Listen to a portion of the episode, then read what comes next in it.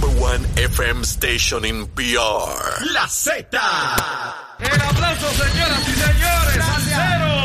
Esta es la verdadera y pura emisora de la salsa de Puerto Rico.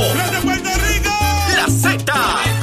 WZNTFM 93.7 San Juan, WZMTFM 93.3 Ponce y WIOB 97.5 Mayagüez. La que representa salsa en la isla del encanto. De aquí para el mundo.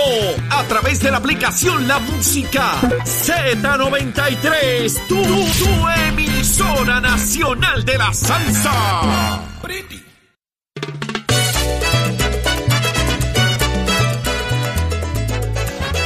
Eh, ya estamos de regreso en Nación Z. Son las 6:58 de la mañana. Arranca una nueva hora a través de Z93, 93.7 en San Juan, 93.5 en Ponce y 97.3 en Mayagüez. Mm, Todo Puerto Rico, como bien decimos, cubierto con el análisis más completo, el detallado, el que usted, el que usted le gusta, porque mire, aquí vamos a lo más profundo, a donde usted responde a sus preguntas. Pero estamos más que listos para esta nueva hora, Jorge Eddy. Buenos días, Saudi. Buenos días, Eddie. Comenzó una nueva hora. Ya estamos ahí a punto, a punto de comenzar una nueva hora aquí en Nación Z, en el borde del filo del tope de hora, para seguir discutiendo con ustedes mucha información de lo que ocurre en y fuera de Puerto Rico. ¿Sabe por qué? Porque esa discusión comienza aquí, en Nación Z, todas las mañanas conectados con ustedes. Y el podcast de Nación Z en la aplicación La Música, descárguela gratuita para que pueda disfrutar del podcast y también en vivo del programa aquí, como está preparado para ustedes por Z93. Eddie López, buen día. Gracias a todos por hacerse parte de nuestra conversación aquí en Nación Z, ya sea comunicándose con nosotros a nuestras líneas al 787-622-0937, así también como lo hacen los amigos en el Facebook Live. Nos dejan sus comentarios todas las mañanas para hacerse parte de esta discusión. Levántate que el despertador te está velando y te agarra el tapón, Saudí. Así mismo en esta hora usted no se mueva de Nación Z, por ahí viene José Coni Varela, viene Rosa a seguir ex candidata del movimiento Victoria Ciudadana, estará con nosotros obviamente Leo Aldrich en su análisis más completo y directamente desde, la, el gobierno viene Noelia García, la secretaria de la gobernación. Hay mucho que preguntar y es aquí donde usted se entera. Ya está con nosotros José Coni Varela, vicepresidente de la Cámara. Buenos días.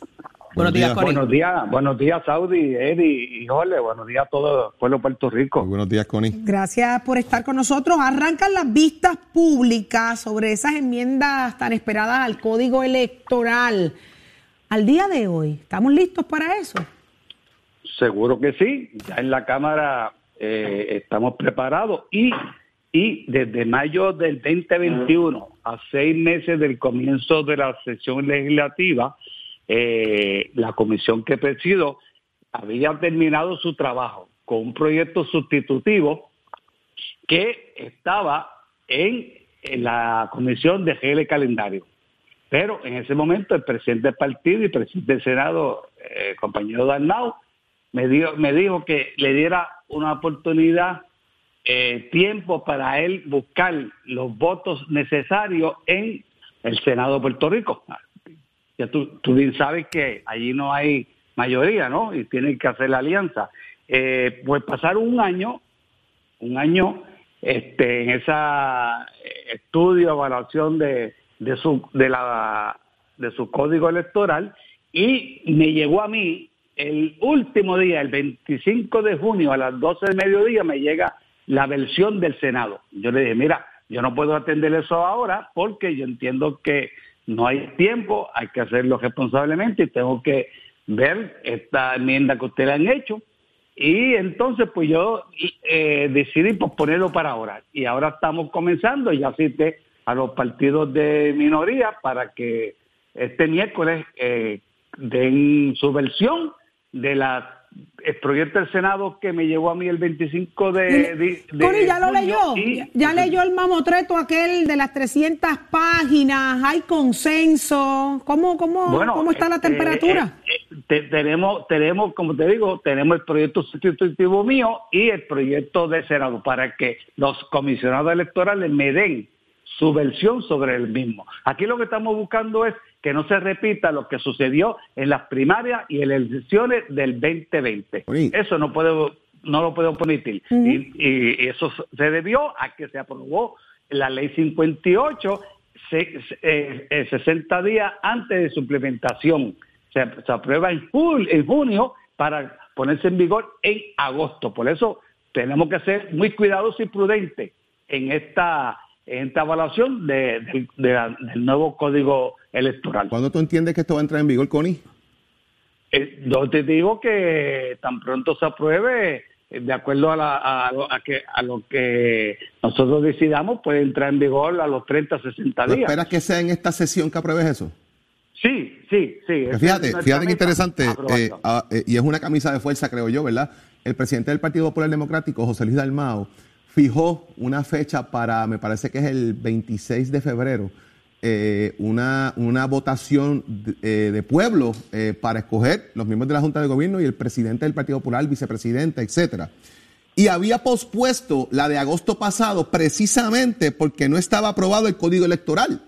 Y, y, y Sosito, ¿verdad? Dalmao adjudicó a la inestabilidad que hay entre los empleados de la Comisión Estatal de Elecciones por el cierre de la Junta de Inscripción, sobre todo luego que no se acudiera en la Cámara de Representantes el proyecto de enmiendas al Código Electoral.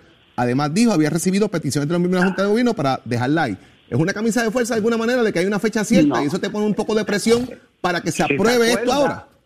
Si te acuerdas, después del 25 de junio y terminada la sesión, yo celebré una vista con el presidente de la Comisión Estatal de Elecciones y desmintió, desmintió todas esas alegaciones que el señor presidente del partido y presidente del Senado había expresado. Lo desmintió todo, que no había inestabilidad, que no se perdían eh, empleos, que la HIC como quiera se iban a cerrar, porque eh, eso había sido un acuerdo de hace unos meses atrás.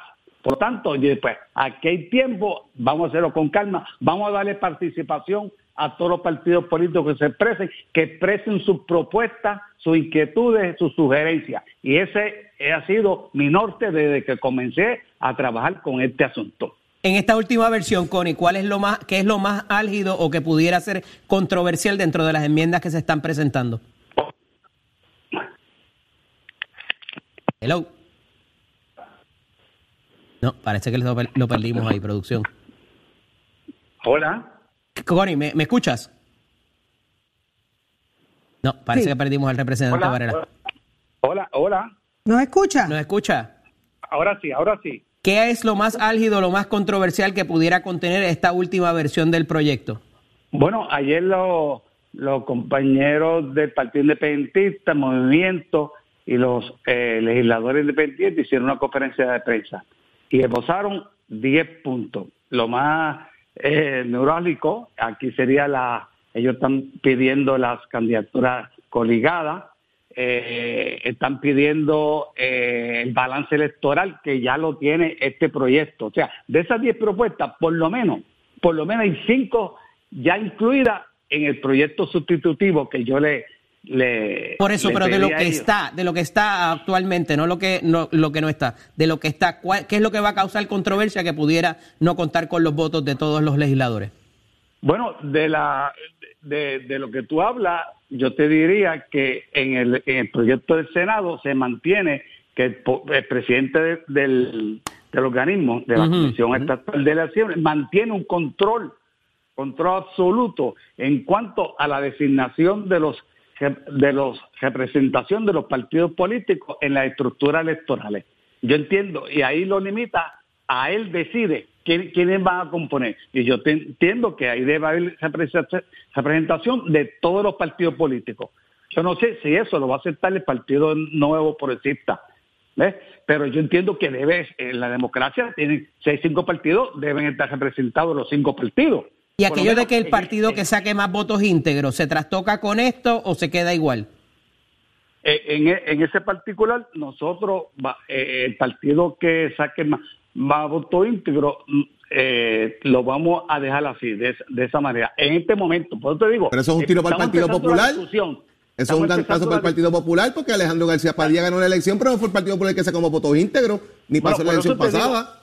Eh, lo que lo que sucede es que tenemos que negociar. Aquí, acuérdate que. Si hubiesen incluido eso, hacer- no podían negociar, no había No. negociación de la cual hablar. Ese- el problema es que un momento. El, el problema es que el Ejecutivo pertenece al Partido Nuevo Progresista y tenemos que entrar en un proceso de negociación.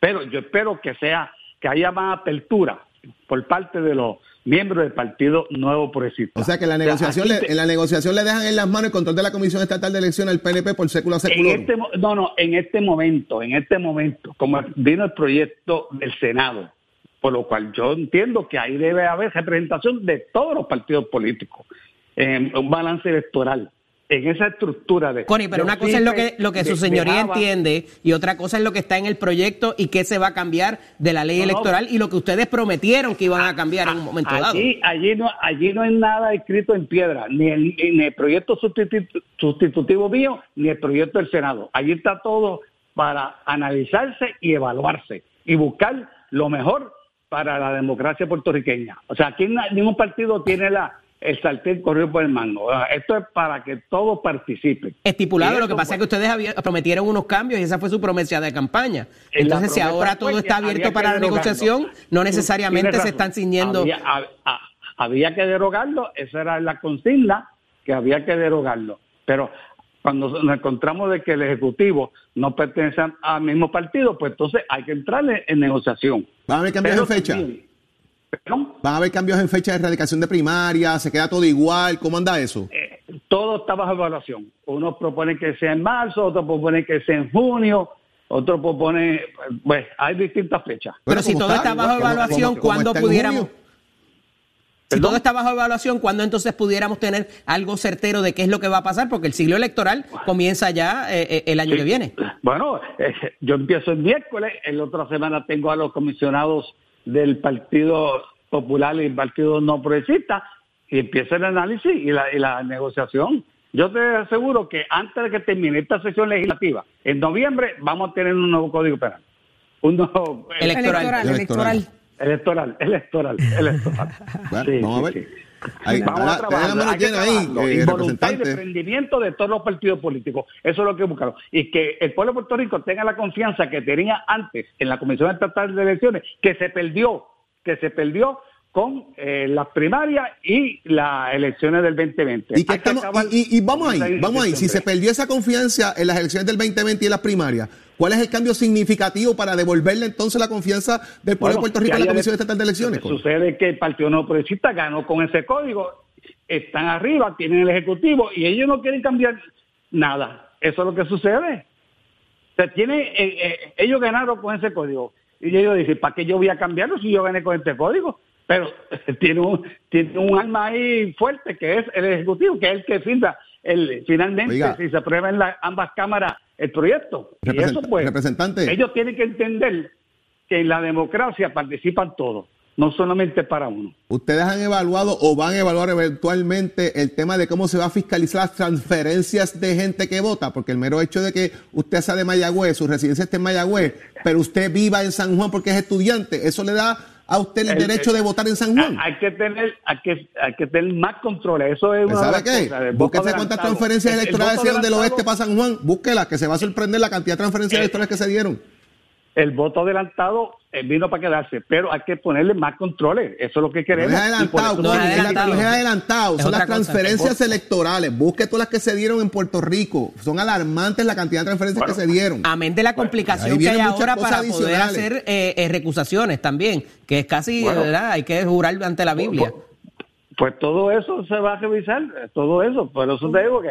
Póngalo en amarillo ahí, Connie, póngalo en amarillo también, como una de las cosas no, también to- to- importantes. Todo importante. Lo importante es salvaguardar la democracia puertorriqueña. Pero usted sabe que es lo más importante, que se pongan de acuerdo entre Cámara y Senado primero que nada, antes de salir a buscar votos del PNP, Tony. Eso esperamos, eso esperamos. Bueno, vamos a ver. está. Eso esperamos. Le daremos a ser. seguimiento, representantes. Es un tema muy importante para el país. Muchas gracias a ustedes. Buenos días. Buen día. Excelente día. José Connie Varela, vicepresidenta de, vicepresidente de la Cámara de Representantes, así que vamos a ver qué va a pasar con todo esto del nuevo código electoral y las revisiones que se están haciendo. Pero ya está listo el análisis del día, un panel de encanto está Rosa Seguí, ex candidata del Movimiento Victoria Ciudadana, y Nitza Morán, senadora del PNP. Adelante, Eddie.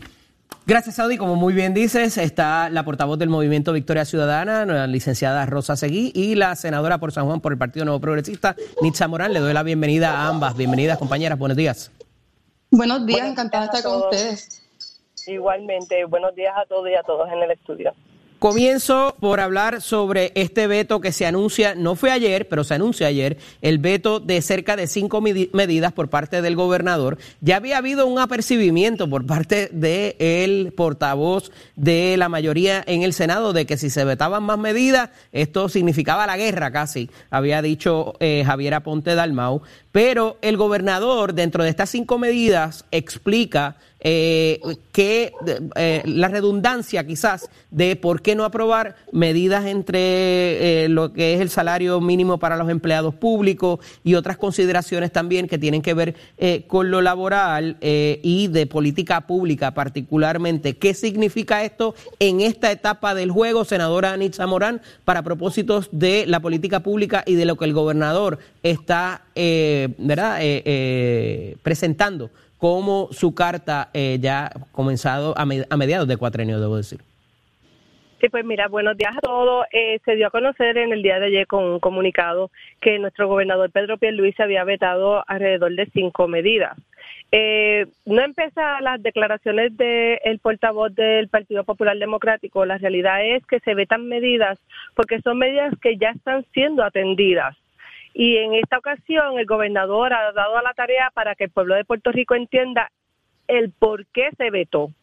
Medidas como lo que habías hablado del salario mínimo de empleados públicos, que, ¿verdad? Lo ascendía a 10.50, pues ya se había atendido o se estaba atendiendo porque había un plan para la clasificación, las clasificaciones y las redistribuciones de estos empleados que se iban a beneficiar, que se iban no, que se van a, beneficiar este sobre el, el salario mínimo y el aumento. Así que básicamente son medidas repetitivas o medidas que ya siendo atendidas por el gobernador. Eh, igual pasó con la otorgación de los fondos Eh, que son que son fondos que no eran MIT, sino CDBGDR para aquellos ¿verdad? residentes y comerciantes que quieran entrar en lo que es energías renovables, pues es algo que ya estaba siendo atendido y ya estaba siendo asignado los fondos federales. Así que hay que llevar el mensaje correcto al pueblo de Puerto Rico. Esto no es un veto de partido, esto no es un veto porque el, el proyecto no era bueno, sino que son proyectos que son buenos para, la, para los residentes en Puerto Rico, pero que ya están siendo atendidos. Y yo creo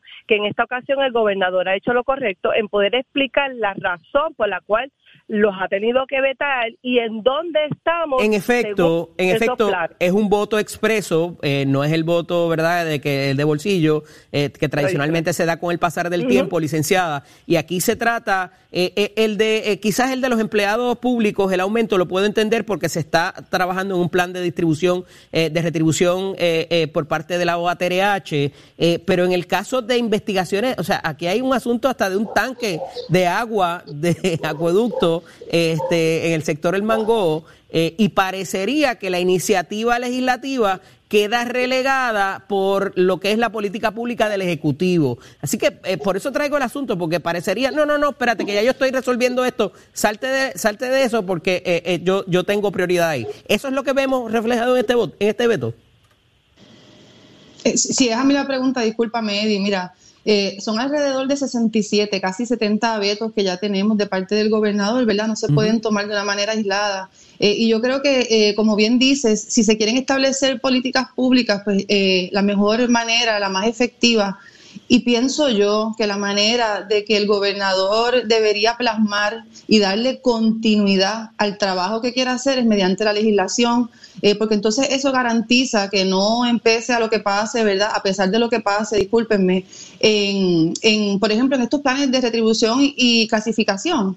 Eh, usualmente son eh, compañías subcontratadas que lo hacen, ¿verdad? Pero independiente de, de quién lo haga, a mí me parece que es muy importante que los servidores y las servidoras públicas tengan esa garantía de aumentos de sueldo y también que se le dé continuidad a estas investigaciones.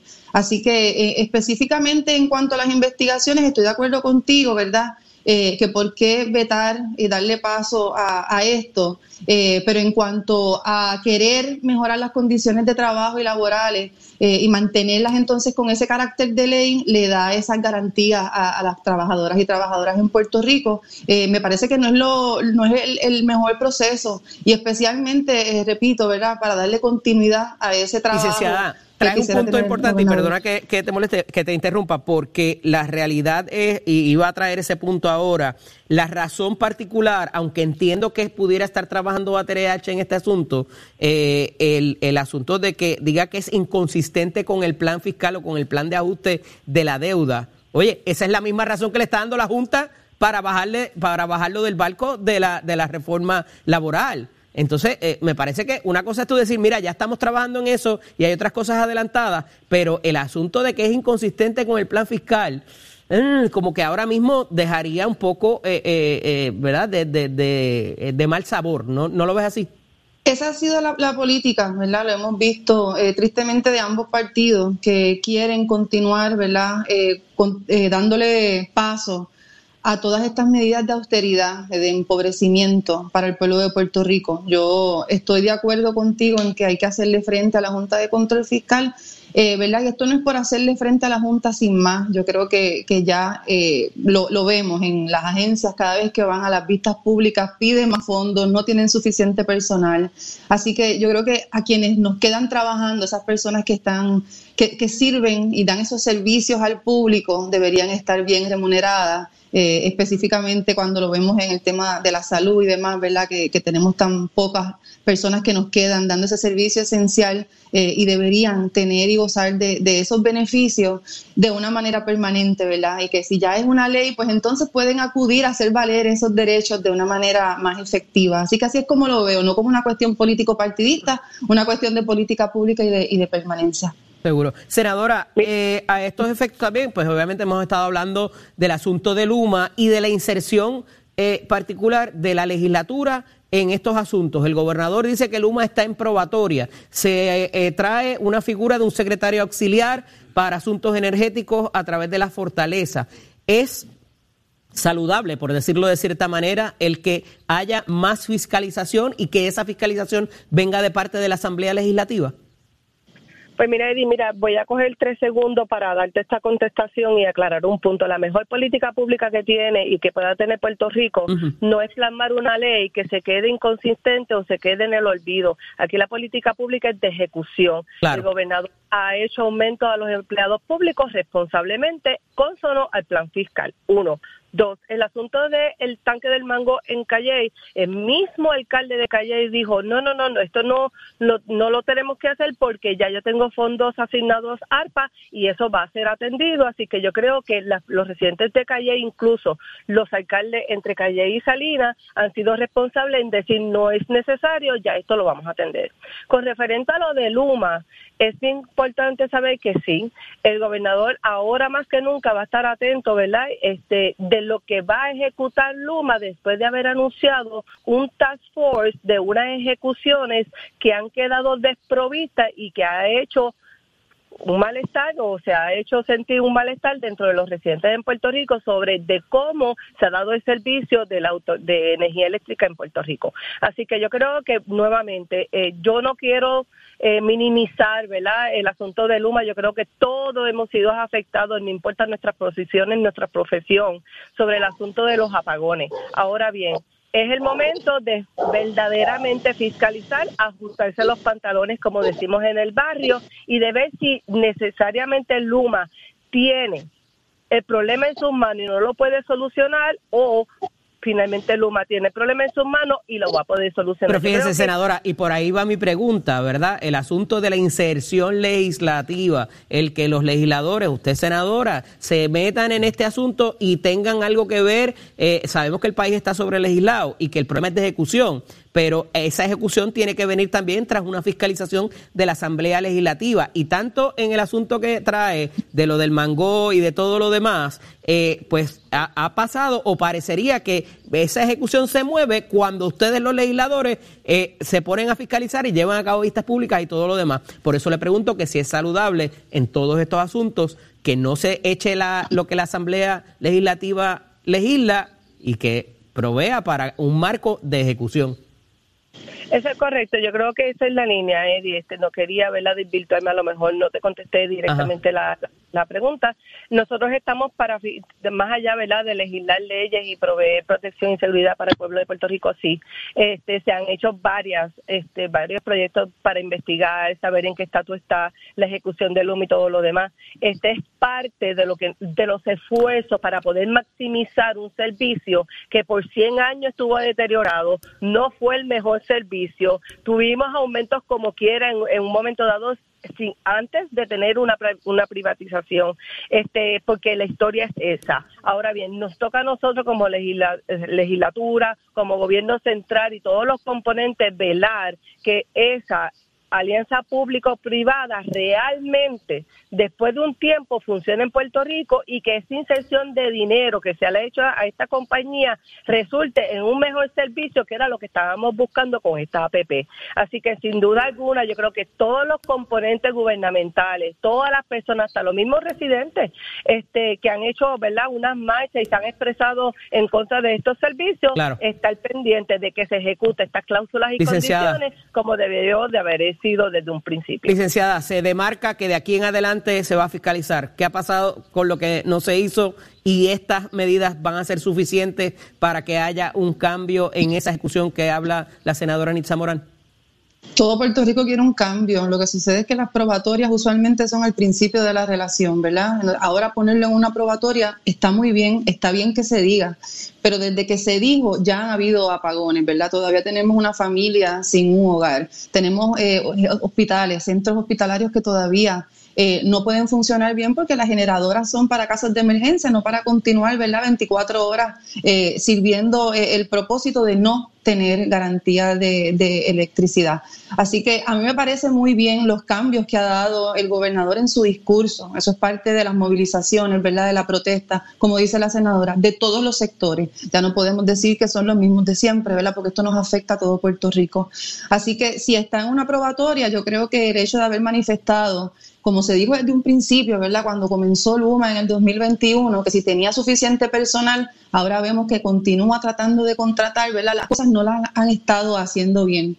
Eh, y ese es parte del problema. Así que me parece que la probatoria no es suficiente. Qué bueno que lo puso en probatoria, pero yo creo que ya la violó. Así que, ¿qué es lo que se va a hacer? Hay alternativas, hay alternativas, ¿verdad? Para dejar que, que venza el contrato eh, y que se pueda hacer desde ahora, ¿verdad? En la legislatura, que se esté trabajando, que la información que tengo es que sí se está trabajando, eh, leyes habilitadoras para transformar la energía eléctrica, ¿verdad? Así que todo está, no es simplemente protestar por protestar, hay unas propuestas concretas, ¿verdad? Y lo que queremos es salir de esto para el mejor Puerto Rico. Para todo Puerto Rico. Gracias a ambas por estar disponibles. Va a estar interesante porque también parece que hay un asunto ahora entre Cámara y Senado con este asunto de Luma y qué pudiera pasar si el contrato no se renueva o se cancela, pero hablaremos de eso próximamente. Gracias a ambas. Tengan excelente día. Igualmente.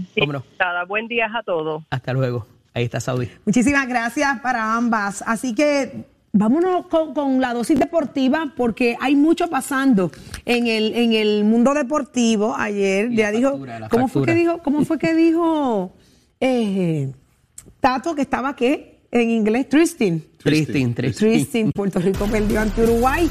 Pero, ¿qué está pasando en otras áreas del deporte? Ya está listo. Adelante, Tato. Buenos días. Yes, yes, yes, I am here, I am here, I'm very happy. Ah, ya está happy. Mira, estaba afuera hablando con la cacatúa, ¿verdad? Que le estaba dando un guineo ahí que yo le doy por las mañanas con Cassandra. Y me ha dicho una palabrota. Oye, Cassandra no será la que te está prendiendo el breaker y por eso te están cobrando más luz. No, sí, Cassandra, Cassandra está afuera, ya no llega hasta acá. Ah, no puedo decir esa palabrita que me dio, pero vámonos por aquí para abajo. Buenos días, muchachos. Nos vamos con la aceleración, que la cosa está muy buena. Primero que nada, vámonos con el Fórmula 1 que estos dos, estos dos nenes llegaron primero y segundo. Estaba hablando de la Fórmula 1, circuito que se estaba corriendo en Bélgica. Miren los dos ahí, de la gente de Red Bull. Mark Verstappen y el mexicano Checo Pérez. Asimismo terminó la carrera. Fueron 44 vueltas en esa pista al toma y dame. Hamilton del club de Mercedes salió la primera vuelta por un accidente, estaba que no había ni quien la hablara y el propósito supuestamente de esta gente de Red Bull es terminar el campeonato con sus dos corredores primero y segundo. La próxima etapa va a ser en Holanda para el próximo fin de semana se dice y ahí pues de Holanda es Mark Verstappen, ese es su caso, así que vamos a ver qué es lo que pasa por eso. Mientras en el otro lado, la aceleración, la de Puerto Rico, la boricua, hay dos carros de la escudería Mesteca, son los pisadores de esta sesión, que son los récords mundiales. Y ya están ready para esta próxima temporada. Estuvieron haciendo unos ogres, este es Rafaelito y el Loquito Killer. Ambos carros esperan que estén aquí, ya están en Puerto Rico, ya están haciendo sus ajustes para el evento del Power. Es uno de los últimos eventos que hace la pista de Sagan, así que pronto los verán dando sus pases de prueba y su testing. ambas máquinas quieren romper el récord tocar los 5 segundos, los 5.99 aquí en Puerto Rico. Así que vamos a estar esa expectativa. El mundo de la aceleración contento con esas dos máquinas, tanto la familia Rivera con el Felipe, el dos rotores más rápidos del planeta con C16, como también el Loquito Killer con 606 en los tres rotores, el Edwin Bulbo, ya usted sabe, naranjito con cariño. Bueno, buen día mi gente, Achero, give it a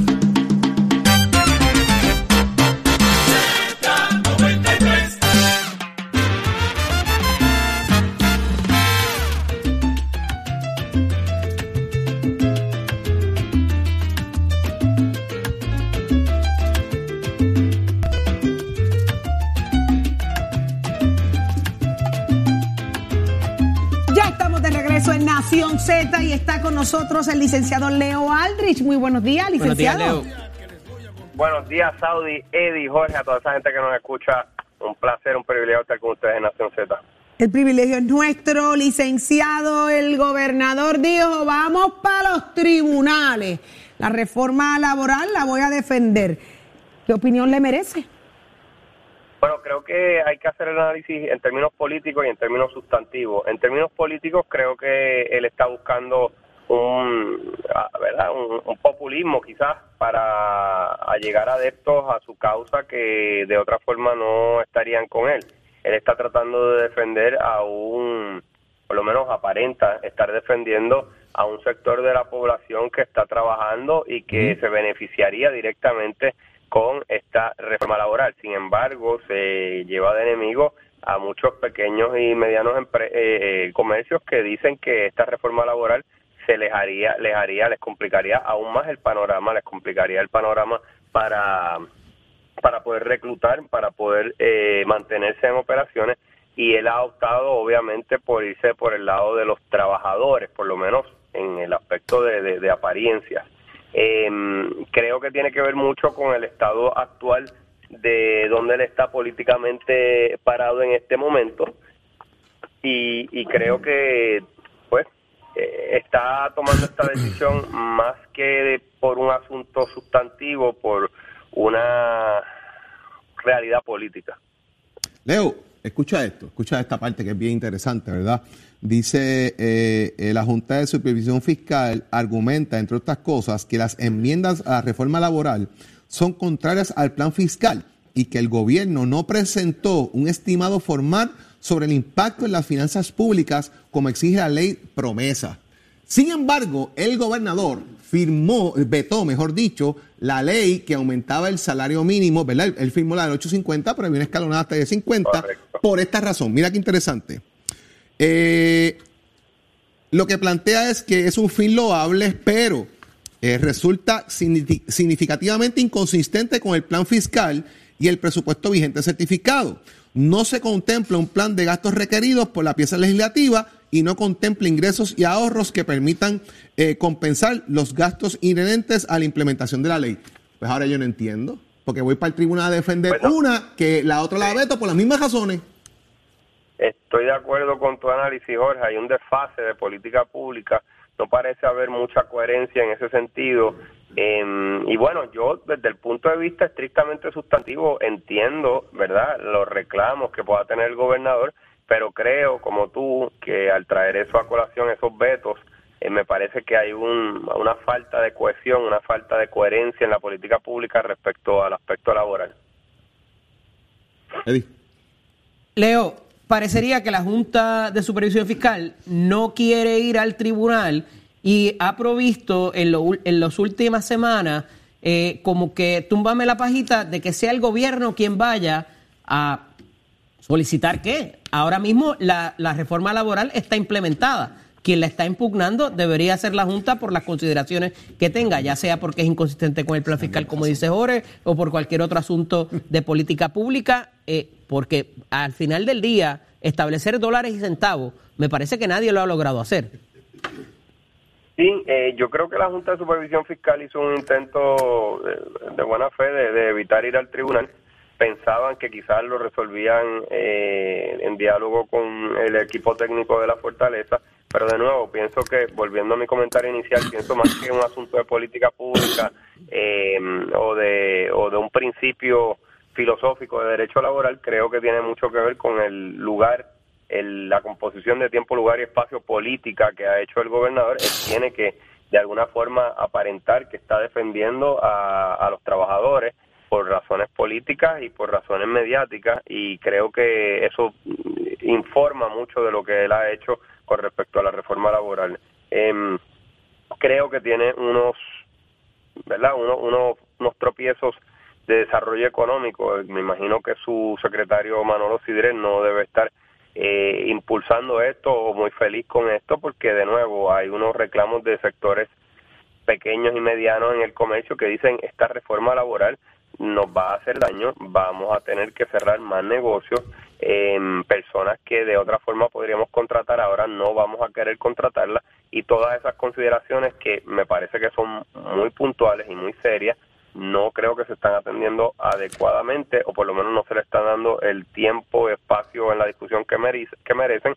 Y lo digo simpatizando históricamente con los reclamos laborales de los empleados que muchas veces ganan demasiado poco, pero estamos en un momento histórico que ustedes saben, no es, no es, no es tan solo anecdótico, sino que está empíricamente constatado, no hay suficientes, no están llegando suficientes eh, personas a trabajar en los puestos en donde hay disponibilidad y esto, eh, según las personas que versadas en el asunto, complicaría más el tema. Así es que creo que eh, en alguna medida, para decirlo de forma cruda, hay un poco de para las gradas en todo esto, em, pero pues, va, va, para un litigio y la Junta de Supervisión Fiscal yo creo que intentó evitar el litigio, pero ante la realidad de que esto va a continuar, pues no les queda de otra. Digo, Leo, y me parece que aquí está la dificultad particularmente para esa certificación de impacto fiscal la mayoría de, la gran mayoría de esta reforma laboral lo que implica es un una, un, no, no quiero decir un retroceso, pero es regresar a lo que teníamos previo a la reforma del 2017 de Ricardo Rosselló. Aquí en su mayoría no se está dando cosas adicionales, se está retrotrayendo el Estado de Derecho a lo que teníamos. ¿Cómo tú cuantificas eso? ¿Cómo tú puedes decir, ah, va a salir más caro ahora?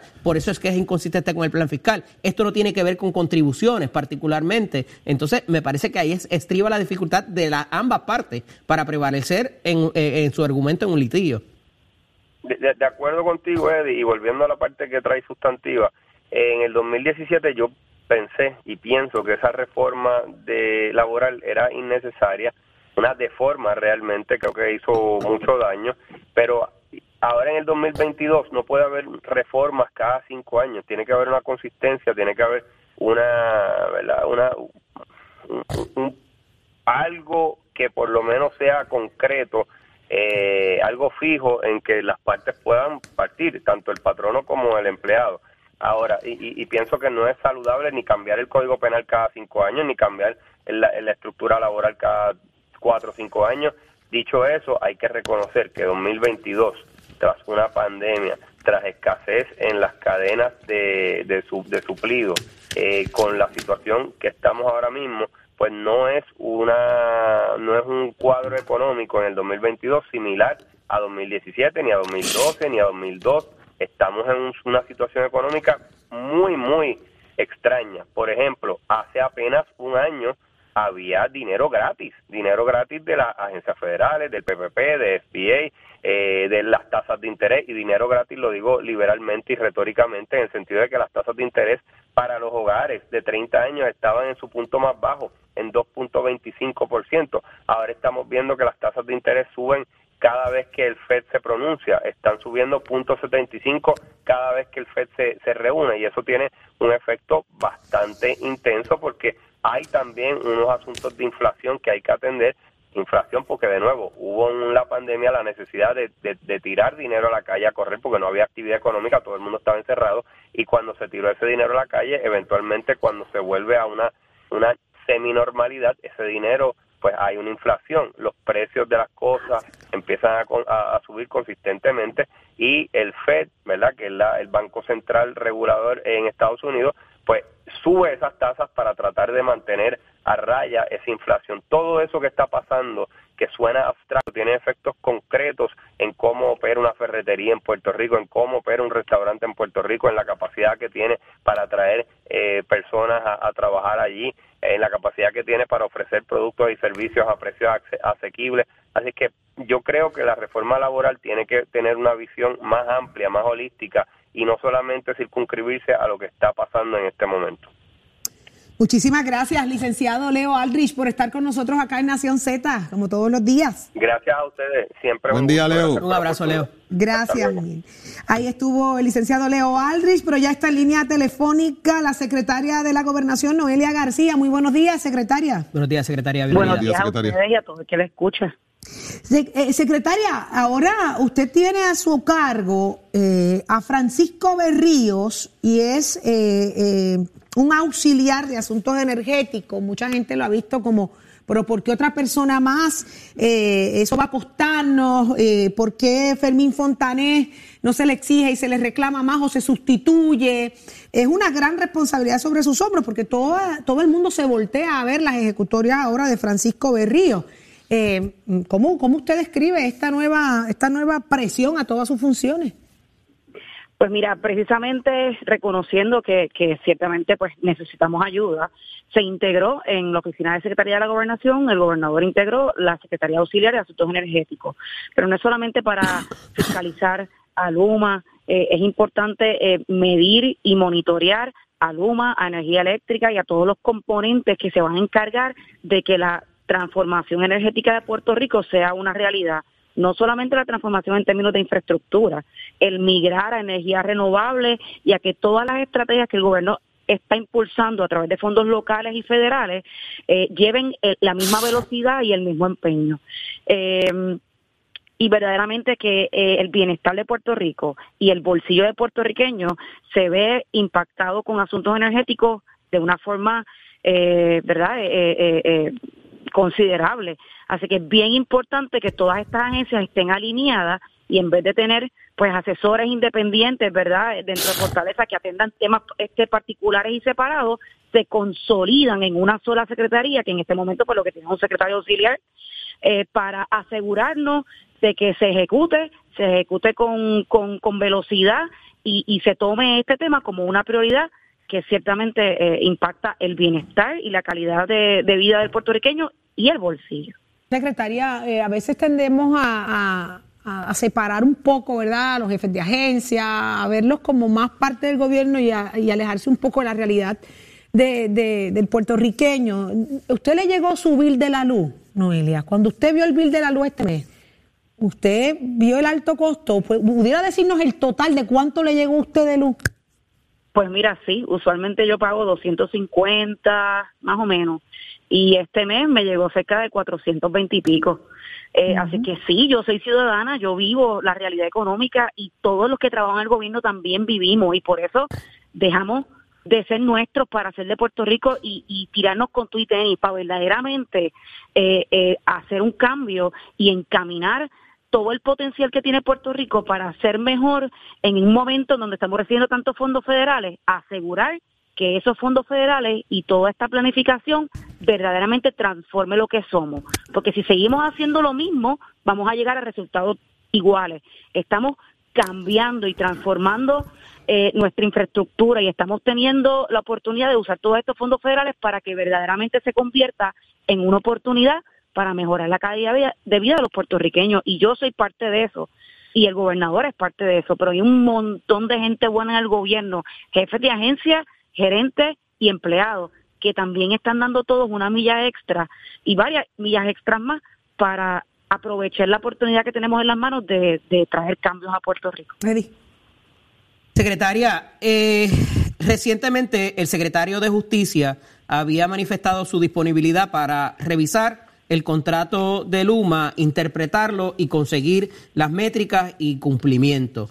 Una reacción suya de ayer es que esto a este momento no era necesario y que tenían muchos y los mejores abogados. ¿Por qué, si esas, si esas penalidades se han identificado recientemente, no se han aplicado a la fecha de hoy? Ok, las penalidades, y precisamente por eso es que ahora hay una oficina especial que se va a, a encargar de inclusive informar sobre a, qué, a quién le toca qué responsabilidad. Quien identifica multas es el negociado y lo hace con unas métricas que no solamente están establecidas en el contrato, sino que se utilizan en la industria energética en distintas jurisdicciones. Pero esos muchos y mejores abogados no fueron suficientes para identificar esas métricas, ese incumplimiento y esas penalidades a la fecha de hoy. Nosotros tenemos eh, a Luma en observación. No ha habido una violación de contrato en este momento, pero nosotros no vamos a esperar a que haya una para sencillamente empezar y continuar a ajustar y a requerir mucho más de Luma. Desde hace tres semanas han habido unos apagones particulares y un impacto particular en lo que fue en el área de los hospitales, donde a pesar de que sí hubo unos hospitales que nos dijeron que tuvieron problemas internos, eh, sí han habido unas fluctuaciones de voltaje preocupantes en unas áreas críticas. Y eso no puede pasar. El asunto del mantenimiento, la falta de poda, todo eso no es incumplimiento dentro de esas métricas pues, establecidas en el contrato. Pues, dentro de lo que la industria establece, que son las métricas que tienen que seguir, Luma ha presentado unas mejoras en algunas áreas y sí se ha visto atrasos en otras. El tiempo de respuesta ha sido una de las métricas eh, donde Luma no sacó una buena nota. Independientemente de que sí hay áreas que ha mostrado mejora, como el tiempo de respuesta en el servicio al cliente y la cantidad de apagones por mes, eso no es suficiente y nosotros necesitamos más. ¿Por qué? Porque además de que hay aumentos de luz por factores que el humano controla y que el gobierno no controla, porque el, petróleo es volátil, sí hay factores que pueden incidir en mejorar la calidad de vida del puertorriqueño y a eso tenemos que redoblar esfuerzos y eso es lo que estamos haciendo.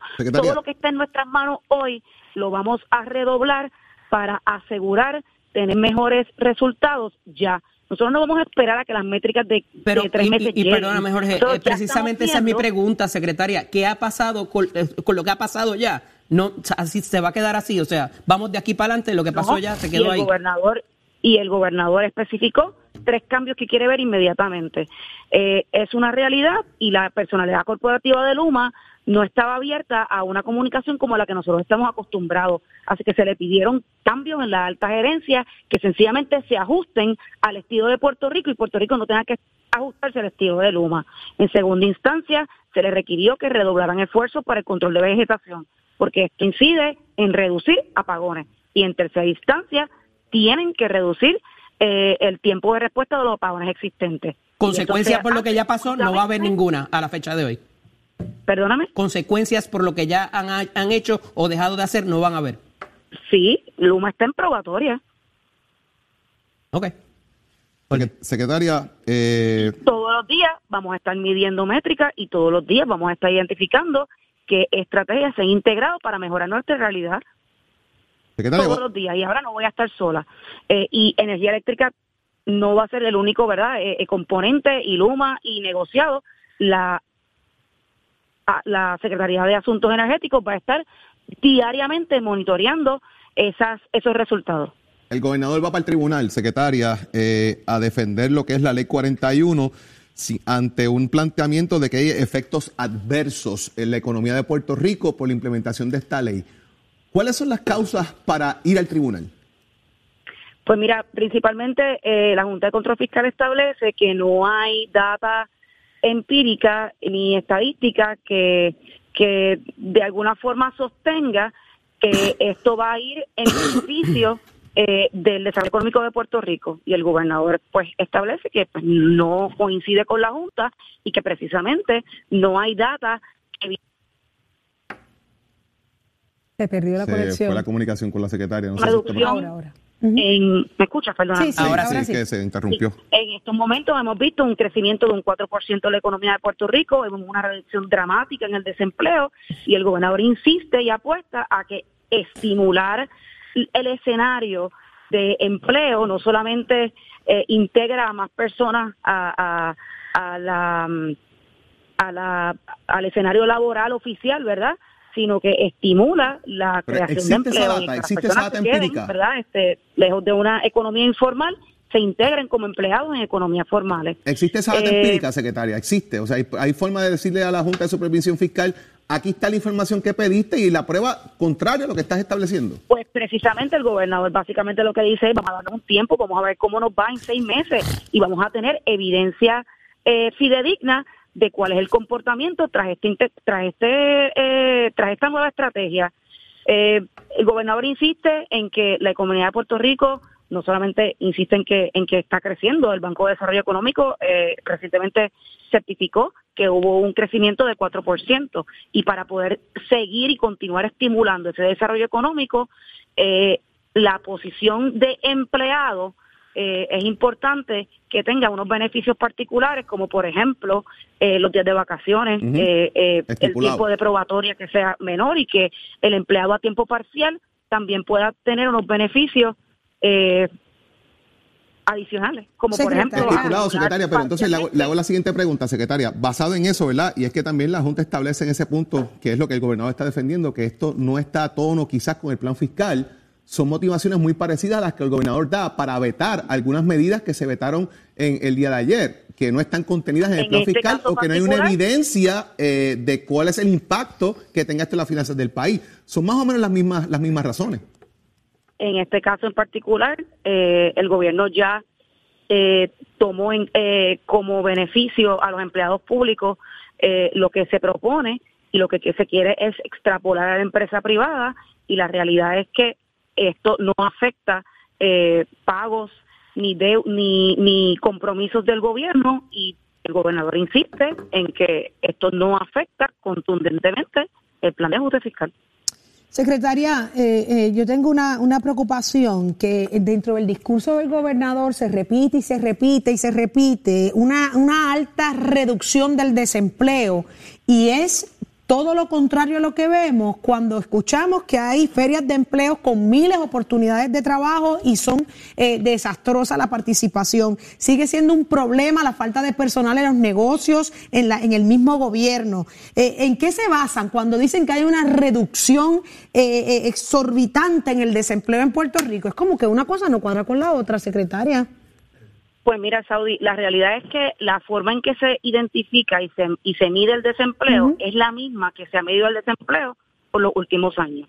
Así es que, independientemente de la ecuación, lo, lo que esto nos deja saber es que hay más personas empleadas hoy y se han integrado fuera laboral y hay menos personas buscando trabajo. ¿Por qué? Porque hay mayor movimiento económico, porque hay más oportunidades de trabajo y pues yo tengo que diferir de que son desastrosas porque pues la realidad es que el que está buscando trabajo, que esa es la definición de una persona desempleada, alguien que no está trabajando y está activamente buscando en una feria de empleo, básicamente se le recogen las diferentes oportunidades que pudieran haber en distintas industrias. Y la participación es mínima, de gente que va allí, se le ofrece, se le, ofrecen de, mil formas, venga a buscar trabajo, hay dos mil plazas disponibles y cuando usted llega el día y ve la participación, la participación es mínima, es como si la gente no quisiera trabajar.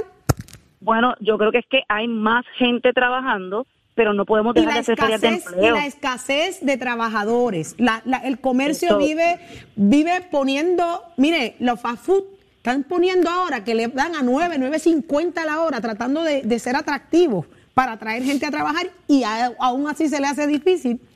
Y eso es correcto y la realidad es que eso responde a que como hay mayor oferta de trabajo, la gente puede sencillamente escoger dónde trabaja y precisamente por eso el gobernador inclusive eh, en esto en esto en estos próximos meses el departamento de la vivienda va a hacer ferias de empleo fuera de Puerto Rico para atraer posiblemente aquel puertorriqueño que se fue buscando mejores oportunidades, pues queremos ir a, para darle opciones acá en Puerto Rico nuevamente a ese puertorriqueño que quizás en algún momento se fue o aquel eh, persona que viva en algún otro estado que entienda que Puerto Rico es una opción, eh, presentarle las diferentes opciones de empleo que hay nuevas en Puerto Rico. y vamos a ponernos creativos para seguir llenando esos espacios para que el desarrollo de Puerto Rico continúe creciendo y para, por sobre todas las cosas, que las personas tengan oportunidades de escoger en dónde quieren trabajar y cómo quieren prosperar. Muchísimas gracias, secretaria de la Gobernación, Noelia García, por estar con nosotros acá en Nación Z. Como siempre, un placer. Ya escucharon, muchachos, eh, hay varios temas interesantes y, y- y siempre sabemos que la, la secretaria está a disposición de responder a lo que a lo que se le pregunte. Pero Jorge, tú tienes otra información de qué se trata. es, muchas gracias, Saudi. Llegó el momento de hablar de energías renovables. Puerto Rico, de oportunidades y, óigame, de tener energía segura con la gente de Power Solar. Buenos días a Yesenia Merced. Buenos días, Jorge. Buenos días, Puerto Rico y todas esas familias maravillosas que nos ven a través de, de lo que es Nación Z y, por supuesto, nos escuchan a través de Z93. Eh, te cuento que Power Solar tiene unos beneficios espectaculares para todos ustedes y son muchísimos, pero uno de los más importantes que te brinda un sistema de energía solar es la seguridad energética.